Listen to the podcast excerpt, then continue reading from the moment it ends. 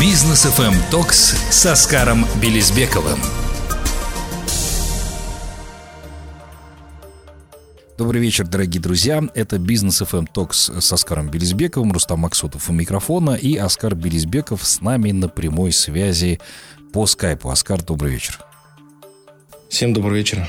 Ну, у тебя там, наверное, другой, да, временной промежуток? Ну, то да. Ясно. Итак, продолжаем, собственно, серию наших программ. А, записали мы буквально недавно большой подкаст, который, кстати говоря, будет доступен а, в пятницу, сегодня. Можете его посмотреть, послушать на официальном YouTube-канале Бизнес FM.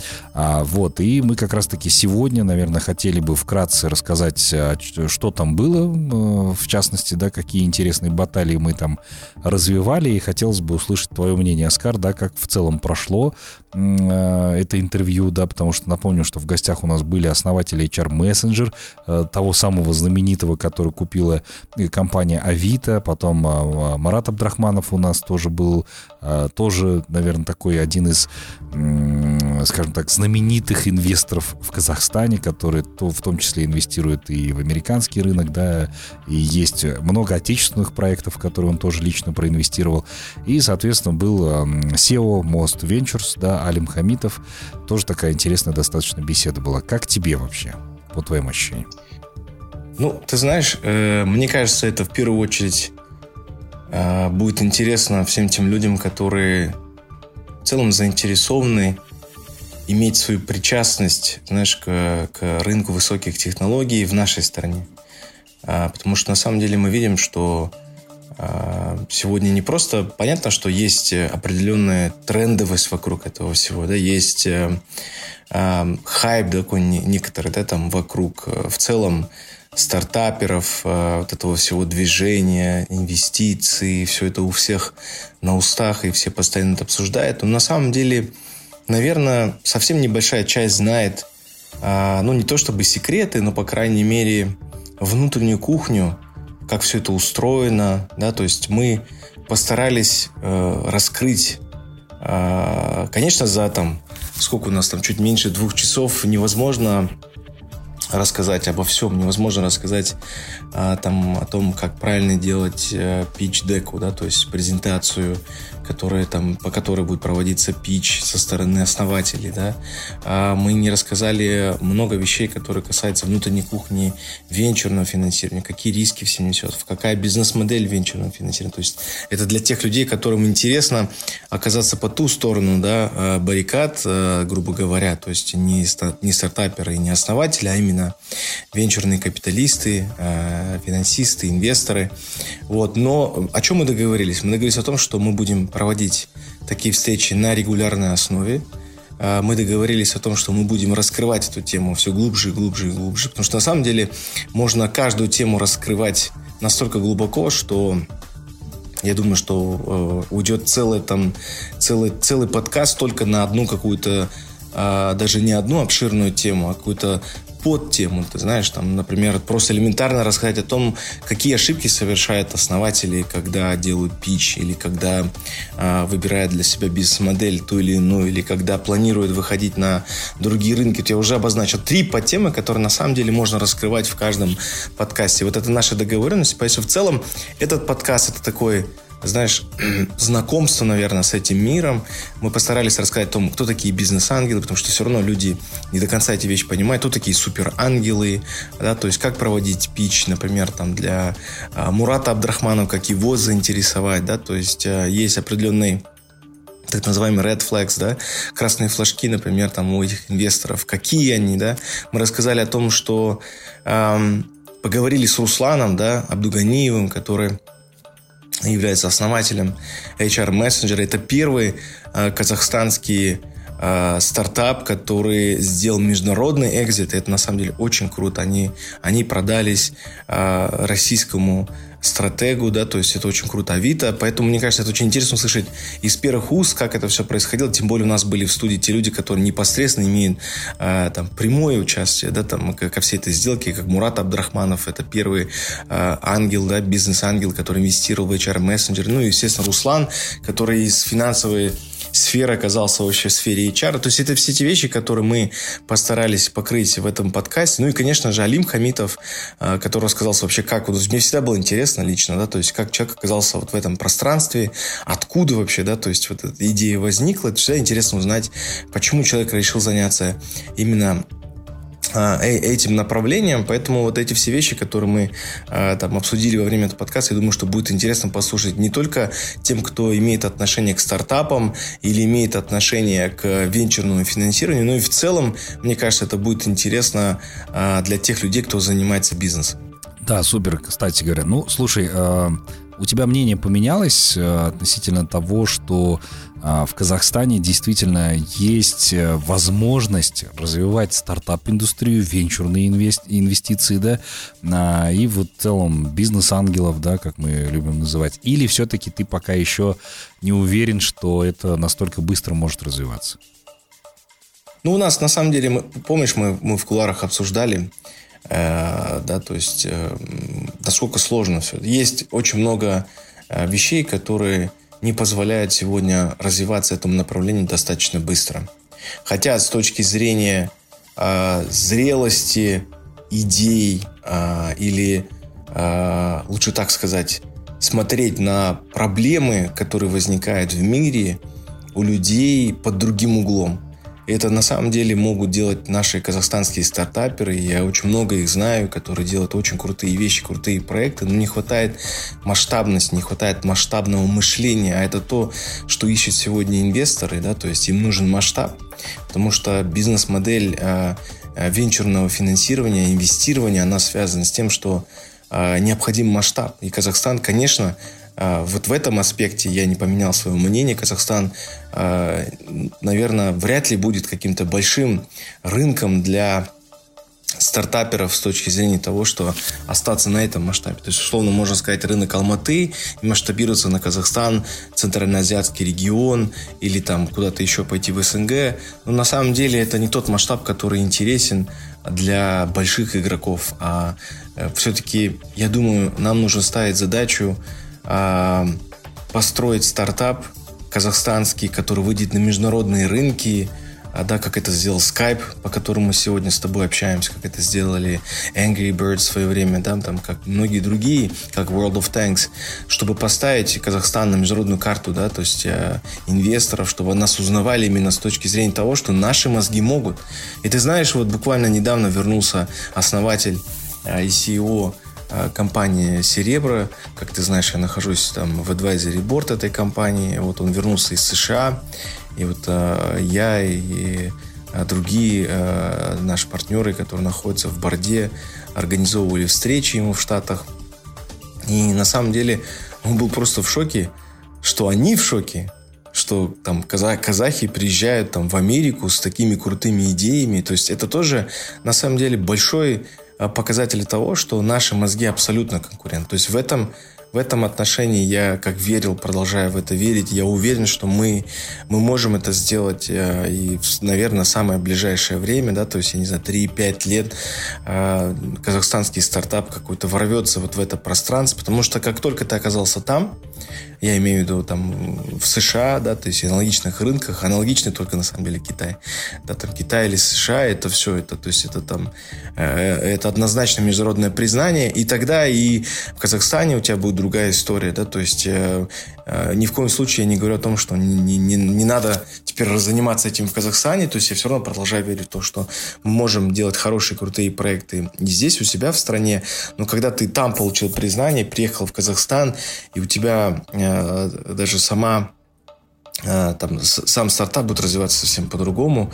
И, и, конечно же, это большая популяризация в целом этого направления, потому что вот пока там, люди молодые, пока они смелые, а, то есть необходимо врываться вот в это пространство, необходимо создавать такой а, в различных индустриях. И, и последний вот наш разговор, я думаю, что это, это показатель того, что там наши мозги, они абсолютно конкурентны, более того, мы имеем там определенные преимущества потому что мы смотрим на все вопросы, на все проблемы вообще по другим углам. Угу. Ну, супер, спасибо большое за такой расширенный ответ. Э, ну, давай прервемся на короткую паузу, у нас уже время подходит, а потом уже, собственно, продолжим общение. Бизнес FM Токс с Оскаром Белизбековым. Добрый вечер еще раз, дорогие друзья. Мы вновь вместе с вами, Бизнес FM Talks, э, общаемся с Оскаром Белизбековым. А, вот, и, собственно, выясняем, какие интересные потребности и темы есть у стартаперов. Сейчас, Оскар, слушай, такой вопрос, мы который с тобой а, еще ни разу не поднимали, по поводу релокации сюда предпринимателей из России. Да, там в том числе есть стартаперы, молодые ребята, а, и вот, считай, они там развивали в России свой стартап, возможно, да, даже где-то на каких-то раундах получали инвестиции.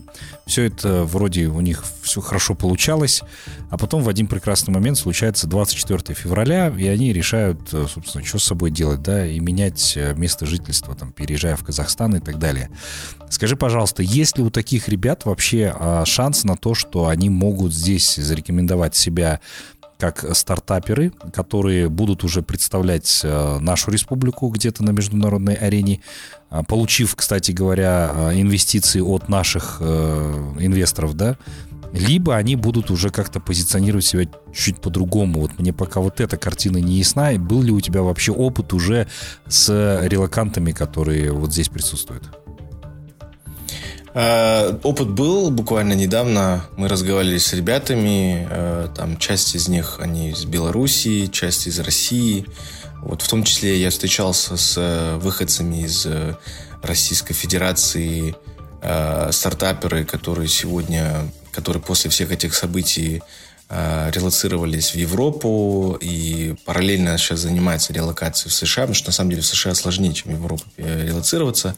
Вот, то есть это такая история сегодня международная и однозначно э, там, стать стартаперами в Казахстане, там, развивать эту часть, в смысле, эту историю, в смысле, здесь совместно с местными ребятами, я думаю, что это не то, что какое-то будущее, это на самом деле настоящее. Другой вопрос, что большая часть э, талантливых ребят, конечно, они сразу, если даже приехали в Казахстан, то они поехали дальше. Э, там часть из них осела в Дубае, э, потому что сегодня в Дубае создаются все условия для того, чтобы э, там, получать финансирование, получать большие чеки на развитие стартаперов, э, точнее стартапов, да, и других проектов интересных.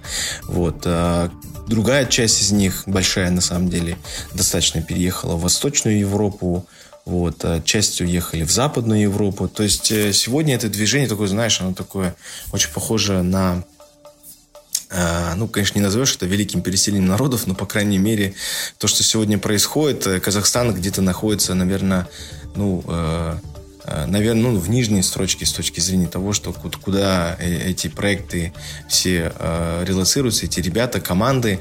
Вот. Но, тем не менее, они становятся частью э, вообще в целом бизнес-сообщества Казахстана, и интегрируются очень быстро. Я знаю многих, многих ребят, которые не обязательно связаны со стартапами, но делают очень успешные проекты и в маркетинге, и в пиаре, делают проекты там в digital э, в Казахстане. Это все ребята из России.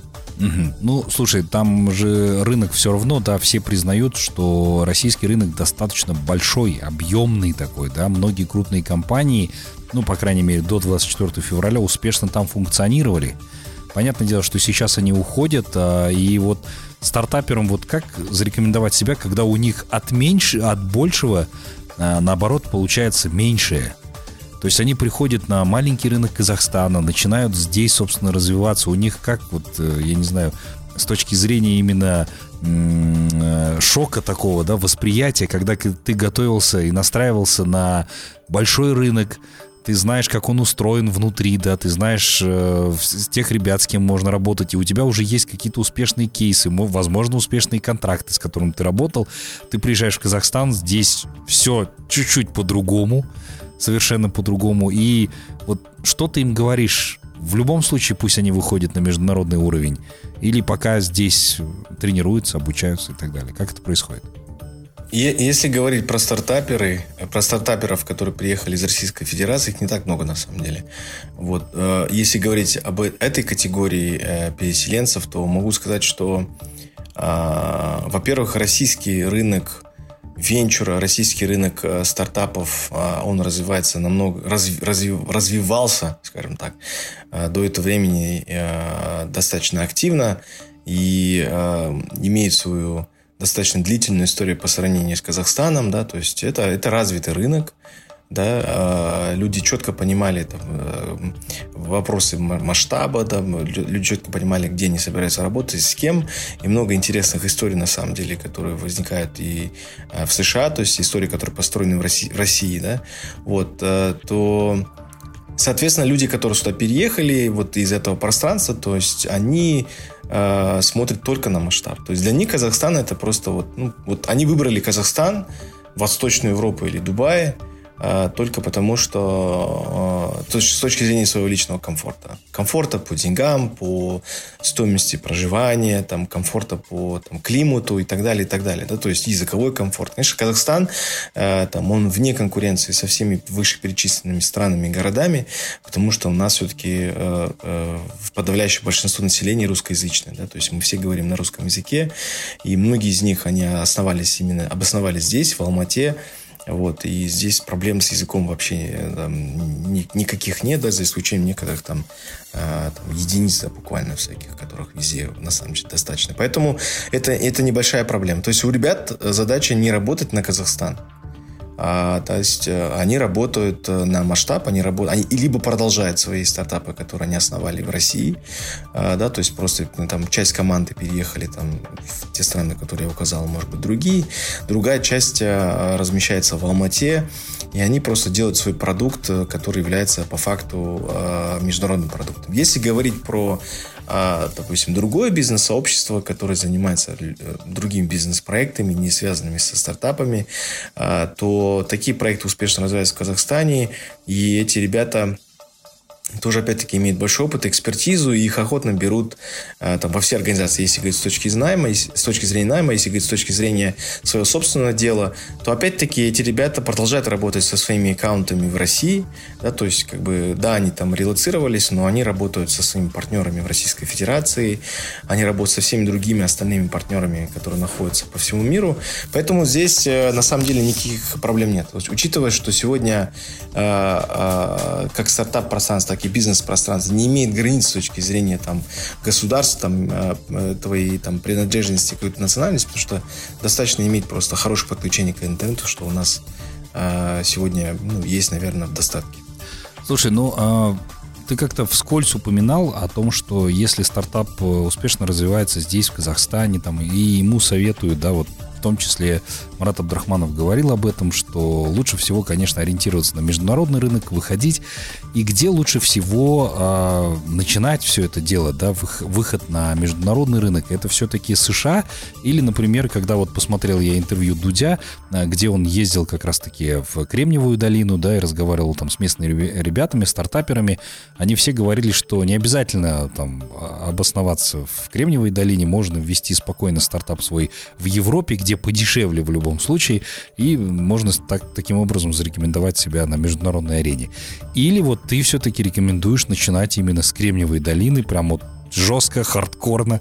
Приехал, прошел всю школу, э, потратил кучу денег э, на проживание даже элементарно, да, потому что жизнь там дорогая, как насколько я знаю.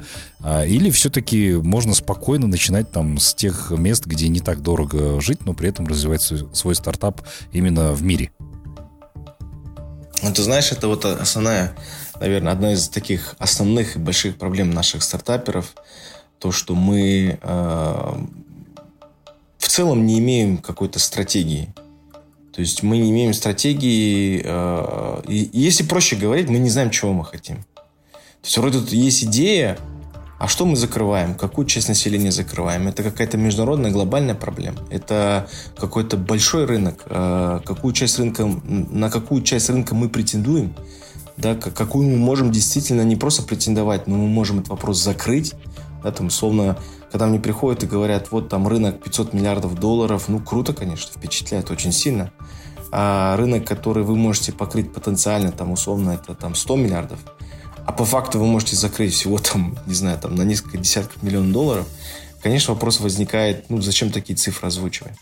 А почему я это говорю? Потому что это на самом деле а, основа из, из, из твоего э, вопроса, да, то есть как бы куда идти, на этот рынок или на этот рынок или на другой какой-то рынок. Нужно понимать, да, то есть, во-первых, определиться со стратегией. Чего ты хочешь? Ладно, давай уберем слово там стратегия. Чего хочет конкретно фаундер, да, основатель стартапа? Чего он хочет? Он хочет а, иметь какую-то единорожную историю, э, да, то есть там он хочет иметь э, там историю выхода на IPO, он хочет иметь историю э, там продажи стратегу, да, то есть он хочет, чтобы это вы говорили на одном языке, он хочет, потому что у него продукт запилен только под наш менталитет, и тогда куча вопросов можно задать себе и сказать, что я хочу, в смысле, на самом деле. Я хочу быть причастным к международным, а, к миру а, там, высоких технологий, да, или к чему я хочу быть причастен, да, или я просто хочу заработать денег. На самом деле то и другое, да, то есть нормальные цели, которые хочет человек в этой жизни достичь, да, проблем с этим нету, да, то есть дальше ты смотришь, а какой рынок может тебе возможность дать возможность заработать денег. В Казахстане рынок очень маленький. СНГ э, проблемы большие, да, то есть законодательного характера в первую очередь, да, нет таких гарантий, да. Поэтому смотреть на Юго-Восточную Азию, вот есть несколько больших рынков. Юго-Восточная Азия, но в Юго-Восточной Азии самый большой рынок и самый сегодня там лидирующий рынок, наверное, да, в мире это Китай. Есть Америка, есть Европа. Европа очень сложна с точки зрения законодательной части, потому что я об этом тоже уже ранее говорил. Несмотря на то, что есть Европейский Союз, есть большая проблема именно связана с разным законодательством в зависимости от э, э, государства Европейского Союза. То есть, условно, Германия имеет разные законодательства в отношении, допустим, там, я не, ну, условно, там, э, крипты, например, да, там, или финтека там, в сравнении с Францией или Италией. Понимаешь, это, естественно, усложняет процесс масштабирования самого стартапа. Соответственно, у нас остаются два больших рынка. Это Америка и Китай. Китай во многих технологических секторах сегодня является лидером а, да, и, там, допустим, если брать развитие искусственного интеллекта и машинного обучения, то Китай, наверное, сегодня занимает лидирующую позицию в мире. Но опять-таки Китай когда мы выбираем Китай, мы должны понимать для себя четко, что Китай это рынок, который в основном поглощает а, там любые идеи, да, то есть, а, и если ты туда приехал с какой-то идеей, скорее всего, твою идею скопируют и просто масштабируют очень быстро, и китайцам это будет сделать намного проще. Я не говорю, что это гарантированно так, потому что у всех все по-разному выходит. Но, например, если взять Теслу, которая зашла, наверное, ну, один из единственных таких американских стартапов, который, напомню, что Илон Маск до сих пор относится к Тесле как к стартапу, э, зашел на этот рынок, у него там Gigafactory размещен, да, вот, но э, что сегодня происходит в Китае? Мы видим, да, там Zikr, BYD, там, я не знаю, куча машин, Хавал, которые сегодня делают машины не хуже, а может быть где-то даже лучше, электрические автомобили, да, то есть как бы нужно понимать, что эти технологии, они будут, ну, Э, очень быстро, экспоненциально быстро, наверное, развиваться и э, перениматься. Особенно если ваш бизнес, который имеет низкие барьеры для входа, то, соответственно, это очень быстро будет мультиплицироваться Китаем. Америка Опять-таки, да, то есть нужно понимать, что это очень сложный рынок. Это рынок, э, на котором выживает единицы. Это рынок, куда стремится весь мир весь стартаперский мир стремится сегодня в Америку, да, поэтому нужно просто трезво рассуждать, если вы делаете какой-то там ранний traction там своего там стартапа, конечно, делайте там, где вы сегодня находитесь физически. Но если у вас есть стратегии, что вот мы хотим стать unicorn ом, хотим стать единорогами, то, конечно, эта история, она может быть развиваться только в Америке, да, там, или на каких-то других больших рынках. Америка, она а, в отношении того, что, в смысле, она легко принимает там какие-то инновации, несмотря на то, что большая часть штатов э, сопротивляется этим вещам, да. Но, тем не менее, это есть, и в Америке легче развивать какие-то ну, высокотехнологичные какие-то стартапы, э, да, то есть по сравнению с другими. Ну, то есть вы найдете себе там early adopters, как говорится, да, там быстрее, чем вы найдете, например, там в Центральноазиатском регионе и так далее, и так далее. На самом деле тема очень обширная, можно говорить об этом очень долго, но если вкратце, это так. Ну хорошо, спасибо большое. Давай прервемся на короткую паузу, позже обязательно продолжим а, обсуждение столь актуальной темы. Будьте с нами, друзья. Бизнес FM Токс с Оскаром Белизбековым. Итак, дорогие друзья, мы вновь вместе с вами продолжаем обсуждать интересные актуальные темы, касающиеся венчурного инвестирования и стартапов. А, Оскар, скажи, пожалуйста, вот э, мы с тобой общались уже с основателем HR Messenger, И мне немножечко непонятно, да, вот как журналисту, сейчас я занимаю еще пост э, коммерческого директора в Танмедиа, а с точки зрения именно маркетинга и рекламы, когда стартап выходит на рынок, как правило, ему нужны, естественно, клиенты, да, то есть э, стартап должен обрасти некой базой, по получению денег, стабильного дохода, по крайней мере, чтобы инвестору было интересно, собственно, туда заходить. А, но при этом я не помню, чтобы я видел где-то рекламу HR-мессенджера, да, то есть как они там развиваются, как они привлекают клиентов, для меня так и осталось загадкой. Я, кстати говоря, а, не спросил у Руслана, да, как он это развивал и так далее, как им вообще удалось продаться, да, но он, в принципе, там чуть-чуть вкратце так объяснил. Но в любом случае, когда ты стартап, тебе нужно быстро набирать э, клиентов, да, чтобы оборот у тебя был нормальный, людям выплачивать зарплату там и так далее, да. Несмотря на то, что ты живешь там на инвестиции большую часть времени, но все равно, да, это же узнаваемость такая большая, особенно когда ты заявляешь об этом открыто. Forbes чаще всего пишет о таких вещах, да, ну и все, о том, что покупка была совершена. А чтобы прям они активно рекламировались, завлекали туда клиентов, как вообще стартапу находить клиентов? Что необходимо делать, на твой взгляд? А, ну, смотри, в первую очередь нужно понимать, э, что, э, что из себя представляет этот бизнес, да, то есть какая у него, какая у этого бизнеса, э, я знаю, это тавтология, бизнес-модель, да, то есть HR-мессенджер это B2B, да, поэтому говорить о какой-то обширной рекламе, ну, нет смысла.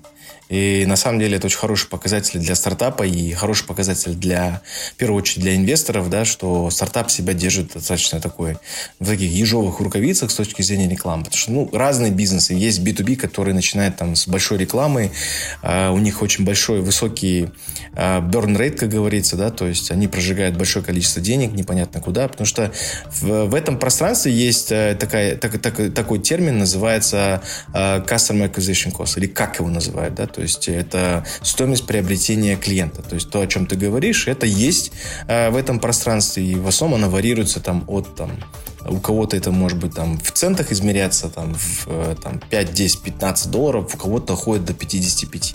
В целом по рынку, если стоимость приобретения, я имею в виду американский рынок, конечно, не казахстанский, стоимость приобретения клиента а, у вас измеряется в центах, вы нереально крутой продукт, то есть вам не, нет необходимости покупать, то есть вы, вы, вы на слуху просто за счет того, что у вас нереально крутой продукт. Это было у Uber, э, это было у многих других платформ, да, которые стали очень очень быстро распространяться э, без там, помощи э, там, таргетированной рекламы и так далее, и так далее. Поэтому здесь, э, если говорить конкретно об HR-мессенджере, да, то есть это B2B, соответственно, ей реклама такая, там, этому проекту такая реклама не, не нужна, поэтому ты, ты не, там, условно, может быть, и не являлся в этот момент там, какой-то целевой аудиторией.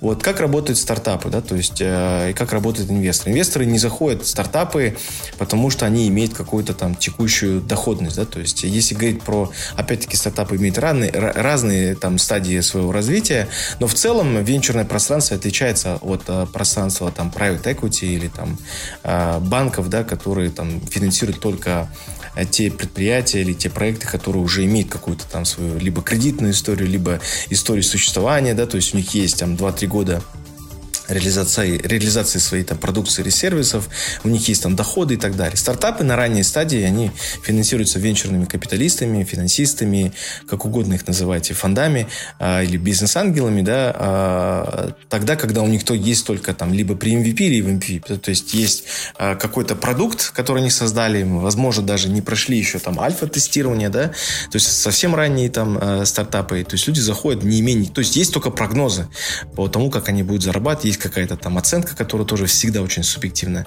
Поэтому э, здесь э, ну, ну, нужно помнить, какая бизнес-модель, да, то есть B2B или B2C. Поэтому HR Messenger это и, и компании, которые начинают свое дело, допустим, именно в этом пространстве. Конечно, нужно понять, кто, кто клиенты HR Messenger. Да? То есть клиенты HR Messenger это корпорации. То есть э, и, конечно, мы, я там остается там догадываться, как это все происходило, но я думаю, что э, всегда стартапам на ранней стадии помогают э, бизнес-ангелы, которые которые делятся своим нетворком. Это тоже, кстати говоря, всем стартаперам на заметку, кто не знал. Да, то есть э, это всегда важно. Почему важно выбирать э, того, кто инвестирует в вас? Нужно понимать, какой нетворк у него или у нее есть на тот момент, и как он или она могут быть вам полезны с точки зрения расширения этого нетворка. Да? То есть, э, и поэтому здесь, скорее всего, используется нетворк бизнес-ангелов, которые инвестировали на ранней стадии в, в HR Messenger. А, да, соответственно, как бы, естественно, там сам Руслан, скорее всего, со своей командой ходил, делал питчи большим корпорациям и говорил о том, как он может облегчить жизнь этим корпорациям. Ну и потом, конечно, идет э, так называемое там word of mouth, да, в смысле, или там, как мы говорим по-русски, сарафанное радио. То есть эффект, который на самом деле достиг, хотят достичь многие стартаперы, когда у тебя вот этот как, да, то есть customer acquisition cost начинает снижаться за счет того, что люди говорят о тебе все больше и больше и больше. Поэтому я думаю, скорее всего, э, вот примерно такая история была у HR Messenger, да, то есть он работал с бизнес-ангелами за счет нетворка, он работал с Э, извиняюсь, корпоратами, а, да, там, объясняя о том, в чем преимущество э, его сервиса. И как только э, эти корпорации, там, корпораты понимали, как, как, как, как работает с HMS, насколько это круто, они, естественно, говорили всем другим своим клиентам. И это вот сарафанное радио, которое распространялось. И, соответственно, люди приходили. Видишь, он сразу начал выходить на международные рынки, в первую очередь на российский рынок. Начал работать со Сбером, с Альфа и многими другими группами, да, и там через Авито. То есть они завели стратега, стратег дал свой нетворк, они зашли сразу в Сбер и так далее, показали свою работу. Естественно, Авито поняли, что, о, действительно, HR Messenger – это крутой проект казахстанский, который сегодня закрывает потребности работодателей крупных э, в России, да, которые действительно имеют большие перспективы там выхода на какие-то, может быть, э, международные рынки. А, слушай, я тоже, вот, кстати говоря, э, путаюсь еще, да, в том, э, что происходит со стартапом, если он не оправдывает ожидания инвесторов. Те, которые люди в него вложились, поверили в этот стартап, в один прекрасный момент они понимают, что идет что-то не так. Деньги уже были вложены, а что, соответственно, остается делать стартапу? А мне не хотелось бы представлять сценарий 90-х годов, когда молодых бизнесменов могли вывозить куда-то в лес и требовать с них возврат инвестиций, денег. Но как это работает вообще в Америке и что происходит э, с этими стартапами потом, да? А, ничего не происходит. Ну, то есть, э, на самом деле, это тоже очень большое отличие нашего, э, там, э, нашего мышления, нашего менталитета от американского. Потому что в Америке есть целая большая культура, с которой начинается бизнес, с которой начинается успех. Если люди говорят про успех, да, э, это культура э, failure culture, да, то есть культура, когда ты, как культура провалов да, если так вот правильно перевести. То есть культура провалов, она приветствуется не только в Кремниевой долине, но и в Америке, в корпоративном секторе и в любом другом секторе, да, а, потому что культура провалов, она означает, что ты идешь на правильном пути. Если ты, к примеру, стартапер, у которого не было до этого провалов, то к тебе будут относиться с большим подозрением. Но э, некоторые наши ребята, конечно, перенимают эту культуру, и где-то даже, наверное, слишком переусердствует. Это мы обсуждали, кстати говоря, на э, офлайн нашем бизнес-завтраке без, э, бизнес FM Talk со Скаром Белизбеком Рустам Максутом недавно, да, о том, что наши ребята начинают слишком часто пользоваться этой культурой провала и очень часто перепрыгивают из одного стартапа в другой, а закрывают свои стартапы очень быстро. Э, быстро я означаю, там, не знаю, там, от трех месяцев до года, до двух лет, до трех лет. Это очень быстро, когда люди сдаются над своей идеей. Соответственно, а, в эти идеи, там, если человек сам не верит, да, основатель, как может поверить в, этот, в эту идею а, э, инвестор? Потому что в Америке культура, она достаточно такая так, линейная, да, то есть если ты оказался вот в этом пространстве, а, ты занимаешься стартапом, то ты должен понимать, что в ближайшие 8-10 лет ты посвятишь именно этому проекту. Если ты не посвящаешь столько времени этому проекту, да, то, соответственно, к тебе начинается вопрос. Если ты по, по прошествии этого времени, там, 6-7 лет, ты там, ну, действительно, там, если ты все это время существовал, у тебя там получалось, если какой-то момент ты провалился, то это очень круто. То есть на тебя будет смотреть как на матерого волка, да, то есть на тебя будет смотреть как на опытного человека, который там смог там а, несмотря ни на что, в смысле, там, э, в 6-7 лет развивать свой стартап, даже если ты провалился после этого, у тебя полный провал, и ты вообще закрылся, у тебя ничего не получилось, то у тебя с удовольствием там следующим проектом тебя просто будут забирать руками-ногами и говорить, о, круто. В смысле, ты чувак, который вот там двигал такую-то тему, у тебя не получилось, это очень круто. Ты можешь быть и наемным сотрудником очень крутым, но и там развивать а, в том числе и стартапы очень круто. Поэтому э, это на самом деле, опять-таки, разница наших культур, разница там восприятия э, там, и разница разница это, э, менталитета. Но со стартапером ничего не происходит. То есть стартап, вот он пришел, провалился, он закрыл, но это есть бизнес-модель а, именно венчурного финансирования. Это бизнес-модель, когда у тебя из 100 стартапов стреляет 2-3, которые окупают все твои инвестиции в эти сотни, а, в сотню вот этих вот стартапов, в которые ты а, зашел, да, в смысле, то есть не просто там окупает твои инвестиции, но и ты еще и зарабатываешь. Поэтому там это нормально, и у нас, в принципе, также сейчас, в смысле, то есть ну, по-другому историю венчурного там пространства ну, просто не развить.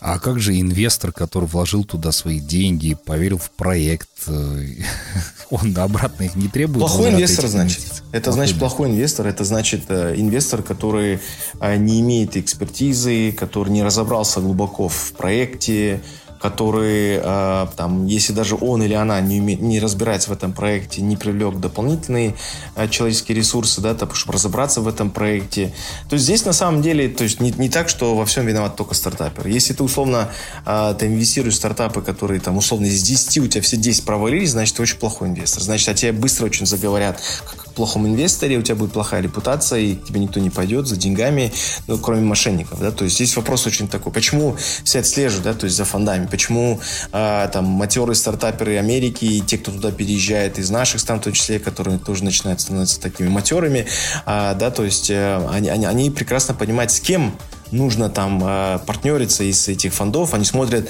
куда они инвестируют, насколько смело инвестируют, насколько они успешны в этом плане, насколько... Э, то есть, если это, это успешные фонды, соответственно, мы тоже можем быть причастны к этому успеху, видишь? А когда история, что ты там инвестировал, все, все 10 у тебя прогорели, все 100 прогорели, ну, значит, ты вообще беспонтовый. Ты, ты, ты совсем там не разбираешься в, в этом пространстве, ты слишком шел просто, там у тебя какой-то сумасшедший риск аппетит, ты, скорее всего, заработал какие-то нелегальные деньги, потому что, ну, такого еще в истории не было, там, если даже было, то опять-таки, я говорю, там, либо какие-то совсем легкие деньги, которые нужно было там отмыть или еще что-то, да, там, как бы, ну, то есть, тут такой, всегда возникает момент, почему так произошло, да, то есть, человек, не разбираясь, пошел в это пространство и просто деплоил эти деньги везде, там, каждому первому попавшему, да, то есть, это, это такая двоякая история, то есть, это то же самое, помнишь, Руслан говорил, HR-мессенджер, о том, что наши стартаперы берут деньги сразу у первого попавшегося инвестора, да, а то же самое связано с инвесторами, инвесторами, которые берут первый попавшийся проект, заходят лишь бы зайти в какой-то проект. Поэтому эта история так не работает. То есть история работает четко, системно, когда ты выбираешь стартапы, в которые ты будешь инвестировать, и у тебя история строится именно на том, что на том тезисе, что из там 10 стартапов один или два скорее всего, один. Это тот стартап, который все, то есть все 9 у тебя провалится, один у тебя не провалится, и он у тебя окупает все 10 твоих инвестиций с э, лихвой, ты, ты зарабатываешь на этом еще. То есть бизнес-модель венчура работает именно таким вот образом, понимаешь? Поэтому а, там уже не важно. диверсификация получается твоего портфеля. Как? Диверсификация достаточно жесткая получается твоего портфеля. Очень жестко, да. То да. есть поэтому ты помнишь, Мурат Абдрахманов об этом говорил, что это такое э, суровое бизнес-пространство, но оно благодарное. То есть, если ты зарабатываешь, оно благодарное. Ну и потом, видишь, это все-таки это пространство для энтузиастов, для тех людей, которые быть, хотят быть очень причастны к, вот, ко всем инновациям, ко всем технологиям. Потому что чем больше ты глубже погружаешься в это пространство, ты больше узнаешь, что сколько крутых проектов. Я, кстати говоря, чуть позже, если останется время, хотел бы рассказать там последние новости, которые там пришли из Кремниевой долины, какие проекты сегодня финансируются и какие там перспективы там у той же крипты. Давай, у нас буквально там чуть-чуть остается времени, но ты как раз можешь со слушателями нашими поделиться этими новостями. Да, ну вот, например, из последних таких новостей, что все знают э, э знаменитый мультфильм, э, мультфильм э, South Park, да, то есть э, э, Южный парк, э, да, то есть это основатели Трей Паркер и Мэтт Стоун, которые получили э, в одном из раундов э, на свой стартап, получили 20 миллионов долларов инвестиций, они будут заниматься развитием дипфейка. Ну, то есть это такая, э, это на самом деле крутая история. Честно говоря, очень много было критики, вопросов э, этических, да, там воз, нюансов, которые возникали вокруг дипфейка, но тем не менее это популярно, и они выпустили клип э, с Кендриком Ламаром, где если внимательно посмотреть, то у Кендрика Ламара, когда он смотрит в разные стороны, он Кендрик Ламар, когда он смотрит прямо в камеру, то он там э, и О. Джей Симпсон, и Канье Уэст, и кто-то еще из звезд. То есть они сегодня развивают успешно эту историю в Голливуде, и их цель это, в смысле, зайти вот в это пространство, а, да, то есть э, пространство там креативной экономики, и это очень круто. А, а, другие из таких важных новостей, то, что Netflix, если ты помнишь, в прошлом году Netflix зашли в гейминговую историю, да, пока, конечно, гейминги э, Netflix доступны в приложении Netflix только для пользователей Android, но в этом году они запустили, вот буквально на днях, они запустили новую фишку, это, если ты помнишь, есть такие стартапы, как называется Apple Fitness Plus да, или Peloton, да, да, то есть те, которые, это вот как раз э, развитие, импульс этому направлению дал, дала сама пандемия, когда не было возможности идти в спортзалы.